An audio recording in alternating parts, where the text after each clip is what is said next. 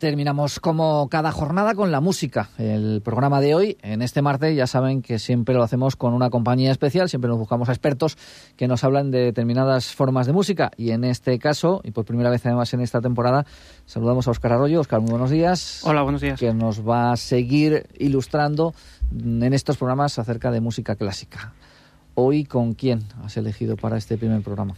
Pues para empezar la temporada con buen pie, eh, empezamos con con uno de los que es considerado por muchos, tanto por propios eh, expertos, digamos, como por el público profano, uno de los padres de la, de la música occidental, de la música moderna, como es el, famosísimo, justamente famosísimo Johann Sebastian Bach, eh, compositor alemán, conocido por todo el mundo, pero siempre eh, no por conocido menos desconocido, porque realmente el repertorio de Bach es tan amplio, tan vasto, tan, tan rico, tan impecable, porque igual que otros compositores podemos decir pues que tienen trapos sucios o que tienen o música menos buena o calidad digamos de, diferente tipo de música a lo largo de su, de su producción pues Bach siempre se esforzó muchísimo porque sus obras fueran perfectamente acabadas, perfectamente rematadas. De hecho, él mismo eh, firmaba de alguna manera como un poco como, como por obra de Dios, por decirlo de alguna manera. Él, él era una persona muy religiosa y todas sus composiciones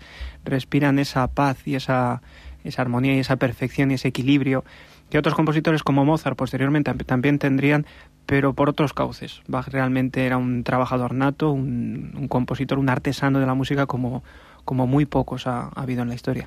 ¿Y qué es lo que vamos a escuchar de él? ¿Qué piezas vamos a escuchar de él hoy aquí? Vamos a escuchar algo de, una de sus obras más representativas, seguramente conocida también por gran parte del público, como es El clave bien temperado, esa, esa famosa obra en la que Bach eh, quería demostrar que con los nuevos sistemas de afinación de la época, pues se podía escribir música en todos los tonos, en todas las, eh, digamos, con todas las alteraciones y en todos los registros del, instrumento, porque hasta ese momento las afinaciones heredadas del medievo pues no, no lo permitían, que eran una serie de desafinaciones. Y Bach con ese propósito tan nimio, pues construyó estos 24, 48 preludios y fugas. Estamos escuchando algo del segundo libro de preludios y fugas del clave bien temperado, a cargo de una de las más reputadas especialistas, ya murió hace muy poquitos años, Rosalind Turek. Eh, escuchamos algunos de los preludios de ese segundo libro del clave bien temperado.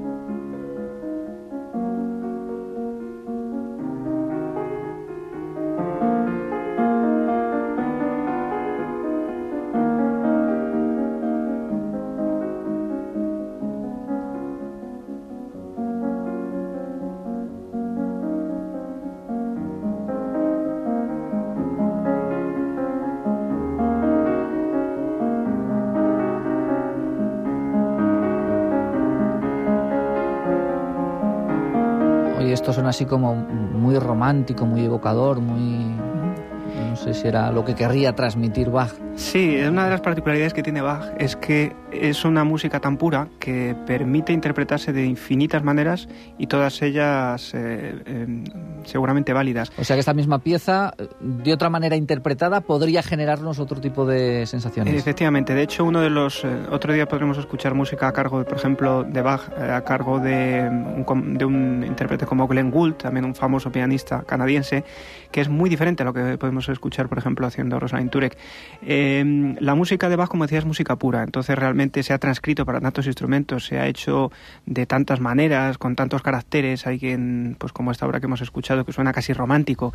La interpretación es tan variable, que, pero la música es tan rica que, seguramente ese aperturismo, esa esa sencillez con la que está construida hace que, todas las interpretaciones sean válidas. De hecho, es un caballo de batalla. Siempre en los conservatorios y en las escuelas de música todo el mundo toca baja en cualquier instrumento, en cualquier eh, género y de cualquier manera, para que, seguramente porque la manera en la que está construido es tan impecable, que se estudian las clases de armonía, se estudian las clases de interpretación, se estudian el instrumento. Es un compositor que vertebra toda la formación musical de cualquier músico.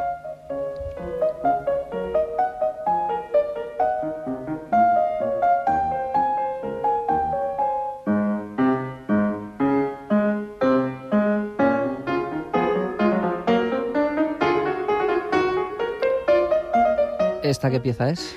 Esta es la fuga que sigue al preludio. este clave bien temperado está construido en, preludios y fugas. Son, digamos, paquetes de dos obras. El preludio era un género que, como su propio nombre indica, preludiaba o preparaba a la fuga. La fuga es la obra propiamente, el, centro de la obra.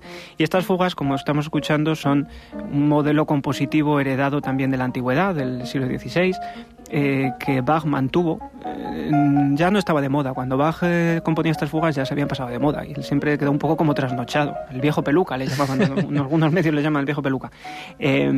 realmente este, este, este sistema compositivo pues es un, sistema imitativo, como podemos escuchar. Entra una voz y otra la otra imitándole y haciendo esos desarrollos, esos juegos que al pianista le traen por la calle de la amargura, porque realmente ser capaz de dominar cuatro o cinco voces a la vez en, solo dos manos y con diez dedos, pues no siempre es fácil, tanto para el que lo toca como para el que lo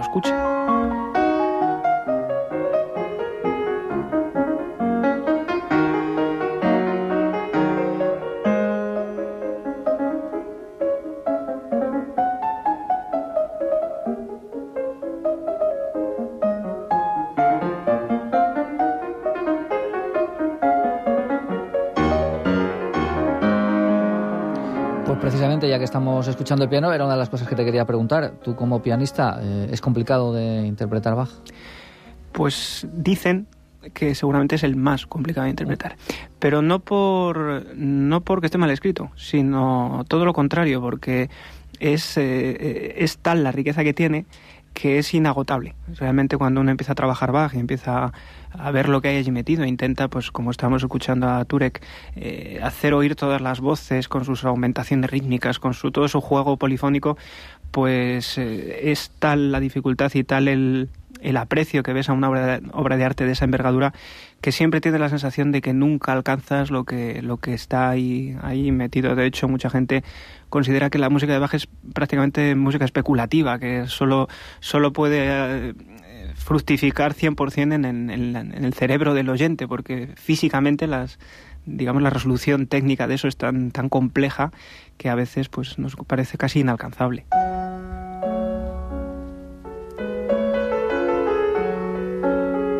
Y ya vamos a dejar unos minutitos a los oyentes solos con Bach. Eh, ¿Qué es esto con lo que nos vamos a despedir? Es otro de los preludios de este segundo libro del clave temperado en fa sostenido menor, uno de los seguramente de los mejores, de los más interpretados y otra vez un modelo de cómo una música compuesta en el barroco pues puede sonar a romántica, puede sonar a lo que cada uno queramos que suene pues eh, echamos eh, mano de la imaginación y dejamos que cada uno nos suene de una manera.